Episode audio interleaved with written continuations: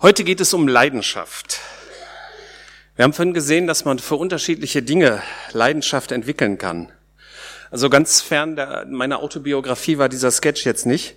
Ich hatte bisher halt immer so kraftlose Akkuschrauber mit schlechtem Akku und äh, mit dem Ding, da haut man halt so eine lange Schraube rein. Super.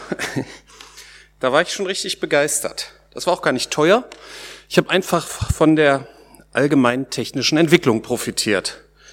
Ne, die, die geilen Sachen kommen ja immer erst in den teuren Geräten und wandern dann so langsam auch zu den billigen hin. Man kann sich für viele Sachen begeistern. Und Begeisterung und Leidenschaft hängen sehr oft zusammen.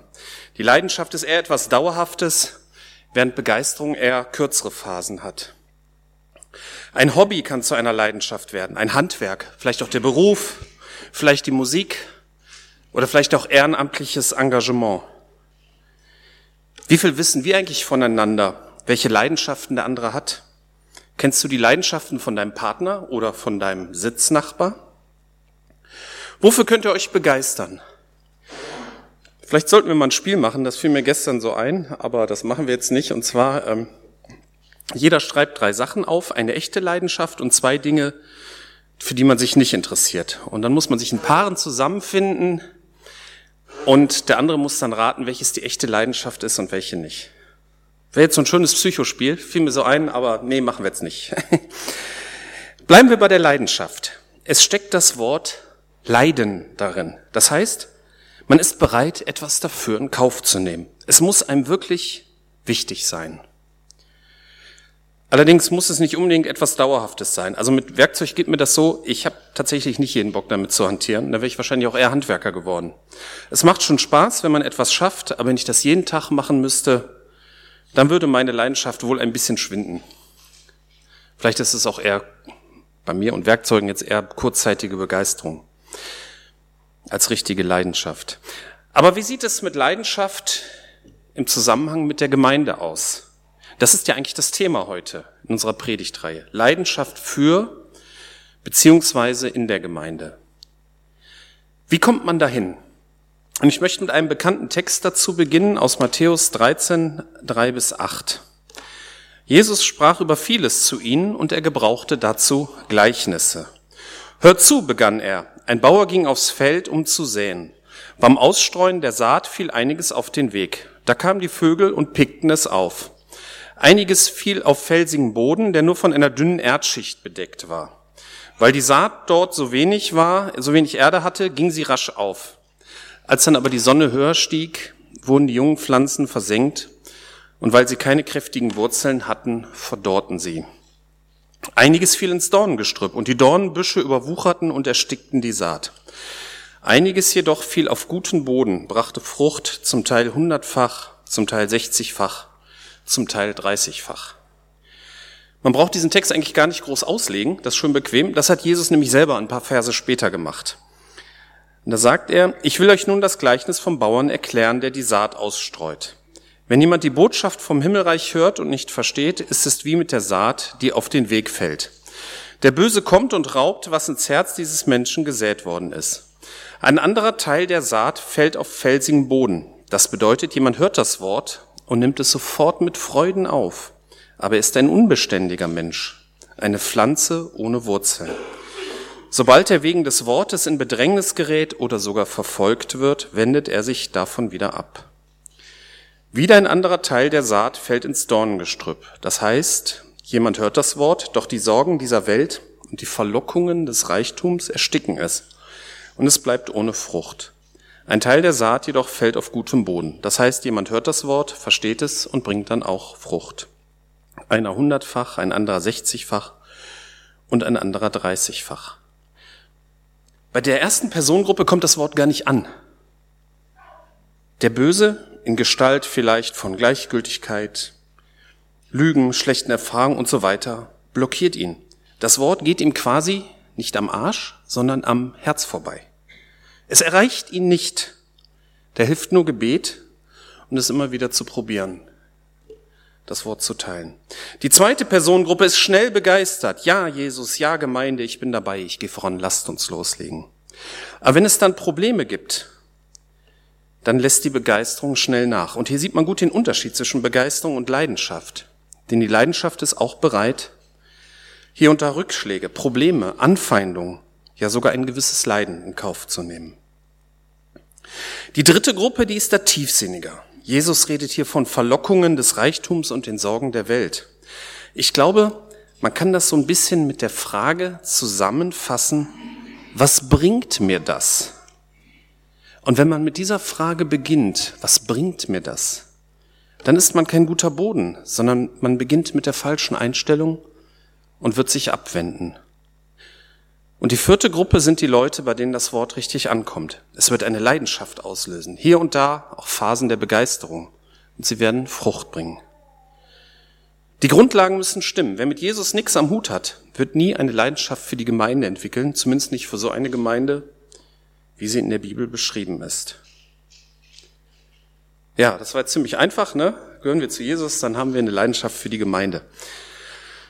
Ganz so einfach ist es nicht immer. Denn wir haben natürlich alle schon mal Phasen und Situationen gehabt, wo die Leidenschaft oder die Begeisterung irgendwie nicht vorhanden war, wo es irgendwie nicht rund lief.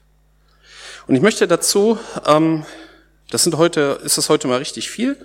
Ähm, ich erzähle euch heute mal eine Geschichte aus dem Alten Testament, also ich lese die vor, ähm, wo so ein bisschen ja diese Begeisterung und die Leidenschaft und dann ja, wo der Mensch an Grenzen kommt, wo auf einmal alles aufhört mit der Leidenschaft.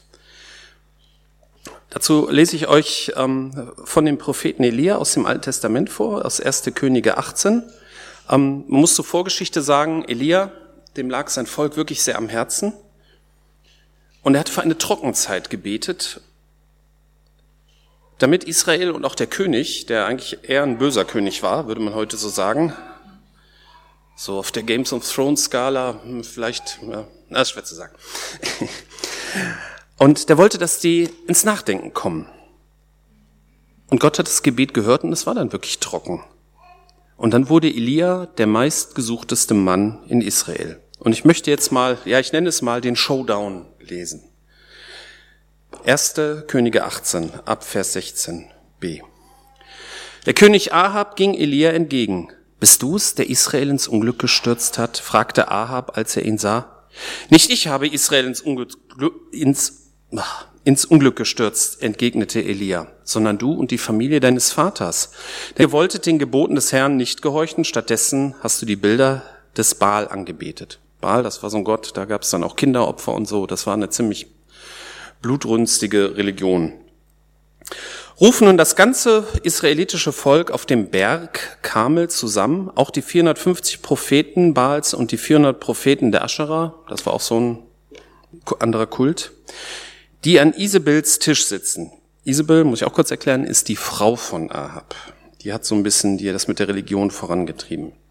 Da sandte Ahab Boten zu allen Israeliten und rief die Propheten auf dem Berg Karmel zusammen. Ist Elia, Elia stellte sich vor das Volk und sagte, wie lange wollt ihr noch hin und her schwanken? Wenn der Herr Gott ist, folgt ihm.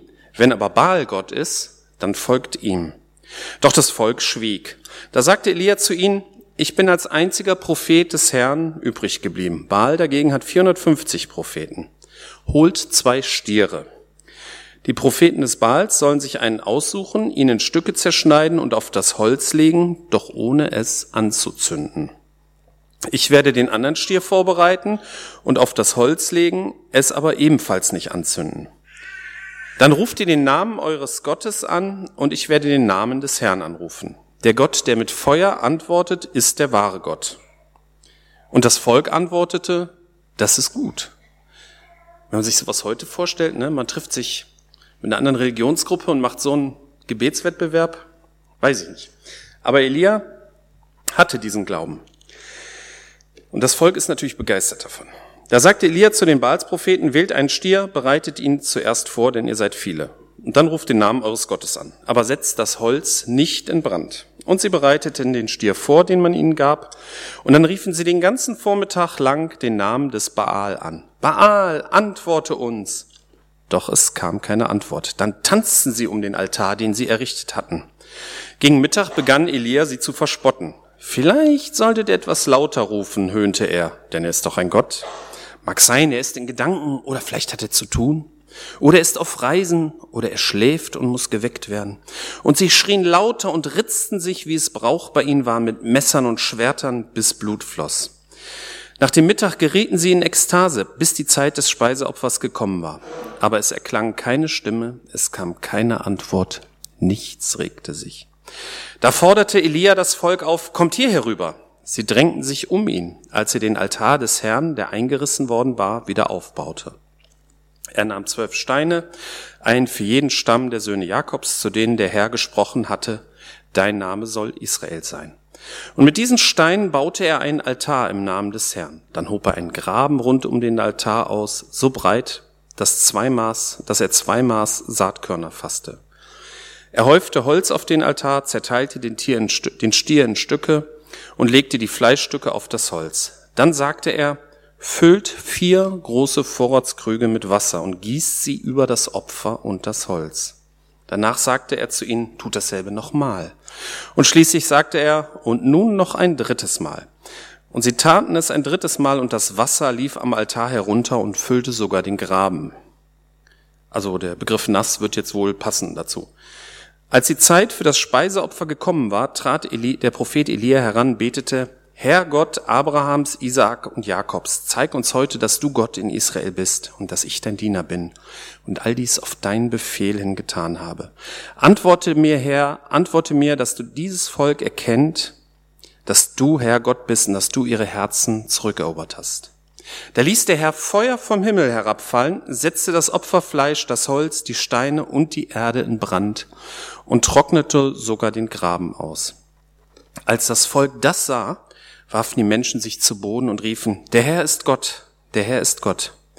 Da gebot Elia ihnen, ergreift die Baals Propheten, nicht ein einziger darf entkommen. Und sie ergriffen sie alle, und Elia ließ sie an den Bach Kishon hinunterbringen und tötete sie dort. Dann sagte Elia zu Ahab, geh hin, iss und trink, denn ich höre einen mächtigen Regensturm heranziehen. Also machte sich Ahab auf, um zu essen und zu trinken. Elia stieg auf den Gipfel des Kamels hinauf, kauerte sich auf den Boden und legte den Kopf zwischen die Knie. Dann sagte er zu seinem Diener, geh und schau zum Meer hinaus. Der Mann ging und schaute und sagte, ich sehe nichts. Elia sagte zu ihm, geh noch mal hin. Und siebenmal ging er. Und beim siebten Mal endlich meldete ihm der Diener, ich sehe eine kleine Wolke, etwa so groß wie die Hand eines Mannes über dem Meer auftauchen. Da rief Elia, lauf zu Ahab und sage ihm, steig in deinen Streitwagen und fahre los, damit der Regen dich nicht hindert. Und im nächsten Augenblick wurde der Himmel schwarz von Wolken. Ein heftiger Wind brach auf und brachte starken Regen. Und Ahab bestieg seinen Wagen und fuhr nach Jesreel. Und in diesem Augenblick kam die Kraft des Herrn über Elia und er gürtete seinen Mantel und lief den ganzen Weg nach Israel vor Jahab her. Also Jesreel ist auch eine Stadt. Das war gigantisch, oder? Er betet und es kommt Feuer vom Himmel, sogar so viel, dass das Wasser verdampft.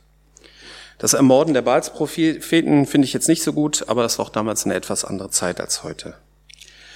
Aber Elia war ein Mensch wie wir. Das wird in Jakobus 5, Vers 17 und 18 sogar explizit beschrieben. Elia war ein Mensch wie wir, doch als er darum betete, dass kein Regen fallen sollte, regnete es dreieinhalb Jahre lang nicht auf der Erde. Dann betete er um Regen und es regnete vom Himmel. Das Gras wurde grün und die Erde brachte wieder Früchte hervor.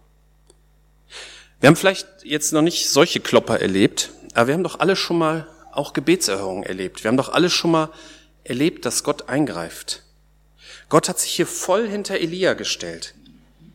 Wenn man so ein eindrückliches Wirken Gottes erlebt hat, dann kann doch eigentlich nichts mehr schiefgehen. Dann ist doch die Leidenschaft auf ewig entzündet.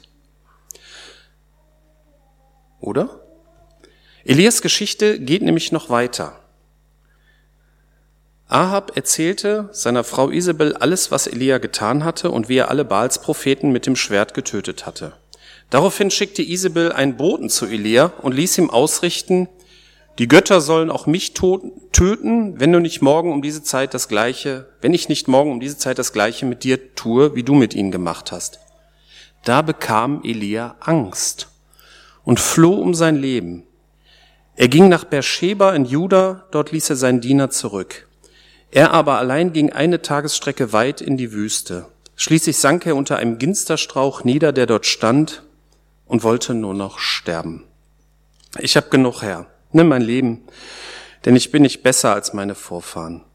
Dann legte er sich hin und schlief unter einem Strauch ein. Doch plötzlich berührte ihn ein Engel und sagte zu ihm, steh auf und iss. Er blickte um sich und sah ein Stück auf heißen Steinen gebackenes Brot und ein Krug Wasser bei seinem Kopf stehen. Also aß und trank er und legte sich wieder hin. Da kam der Engel des Herrn ein zweites Mal, berührte ihn und sagte, steh auf und iss, denn vor dir liegt eine lange Reise. Er erhob sich, aß und trank und das Essen gab ihm genug Kraft, um 40 Tage und Nächte bis zum Berg Gottes, dem Horeb, zu wandern. Dort fand er eine Höhle, in der er die Nacht verbrachte. Doch der Herr sprach zu ihm, was tust du hier, Elia? Wieso hatte Elia Angst? Er hatte gebetet und Gott hat sich zu ihm gestellt. Es ist Feuer vom Himmel gekommen. Warum flieht er? Und Elia kommt ja auch selber zu dem Schluss, dass sein Verhalten inkonsequent war. Er ist lebensmüde und will nicht mehr. Er hatte eine echte Leidenschaft für sein Volk Israel und er wollte, dass sie sich Gott zuwenden. Also die Leser des Alten Testaments werden wissen, immer wenn Israel sich Gott zugewandt hat, ging es ihnen gut. Also das kann man so ganz pauschal sagen. Und so ähnlich geht es vielleicht auch vielen von uns. Wir wollen die Gemeinde voranbringen. Sie ist uns wichtig. Und dann kommen vielleicht Hindernisse, vielleicht Überforderungsgefühle, Versagensängste. Und dann sitzt man dann, ja, unter dem Ginsterstrauch seines Lebens und denkt sich, ich kann nicht mehr. Irgendwann ist zu viel. Aber Gott baut Elia wieder auf, stärkt ihn, schickt ihn los und er begegnet Gott. Und Gott fragt ihn, was tust du hier, Elia? Was ist mit dir? Lesen wir weiter. Elia antwortete, ich habe dem Herrn, Gott, dem Allmächtigen, von ganzem Herzen gedient, denn die Israeliten haben den Bund mit, mit, dir gebrochen, die Altäre, deine Altäre niedergerissen und deine Propheten getötet. Ich allein bin übrig geblieben. Jetzt wollen sie auch mich umbringen. Da sprach der Herr zu ihm, geh hinaus, stell dich auf den Berg vor den Herrn und der Herr wird vorübergehen. Zuerst kam ein heftiger Sturm, der die Berge teilte, den Felsen zerschlug, vor dem Herrn her. Doch der Herr war nicht in dem Sturm. Nach dem Sturm bebte die Erde, doch der Herr war nicht im Erdbeben. Nach dem Erdbeben kam ein Feuer, doch der Herr war nicht im Feuer. Und nach dem Feuer ertönte ein leises Säuseln. Als Elia es hörte, zog er seinen Mantel vors Gesicht, ging nach draußen und stellte sich in den Eingang der Höhle. Eine Stimme sprach, was tust du hier, Elia? Er sagte, ich habe dem Herrn, Gott, dem Allmächtigen, von ganzem Herzen gedient. Aber die Israeliten haben ihren Bund mit dir gebrochen, deine Altäre niedergerissen und deine Propheten umgebracht. Ich allein bin übrig geblieben, jetzt wollen sie auch noch mich umbringen.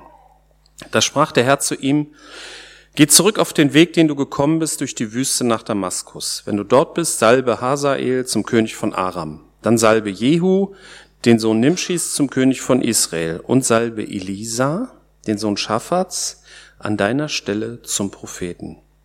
Wer Hazael entkommt, den wird Jehu töten. Und wer Jehu entkommt, den wird Elisa umbringen. Doch 7000 Menschen in Israel will ich verschonen, alle, die sich nie vor Baal niedergeworfen und ihn geküsst haben. Betrachten wir kurz das Gruselige an diesem Abschnitt. Gott kündigt Gericht an. Ich glaube, sowas will ich gar nicht wissen, aber lassen wir das jetzt erstmal beiseite. Gott begegnet Elia und nicht mit großem Tamtam, -Tam, sondern mit einem leisen Säuseln in der Stille. Und Gott setzt der Wahrnehmung, der Selbstwahrnehmung Elisas, ich kann nicht mehr, ich bin alleine, einen neuen Auftrag entgegen. Ich brauche dich noch und du bist nicht allein. 7000 sind noch da. Und du brauchst doch einen Nachfolger, den du salben und einarbeiten musst. Es hängt nicht alles an dir allein. Du bist nicht unersetzlich.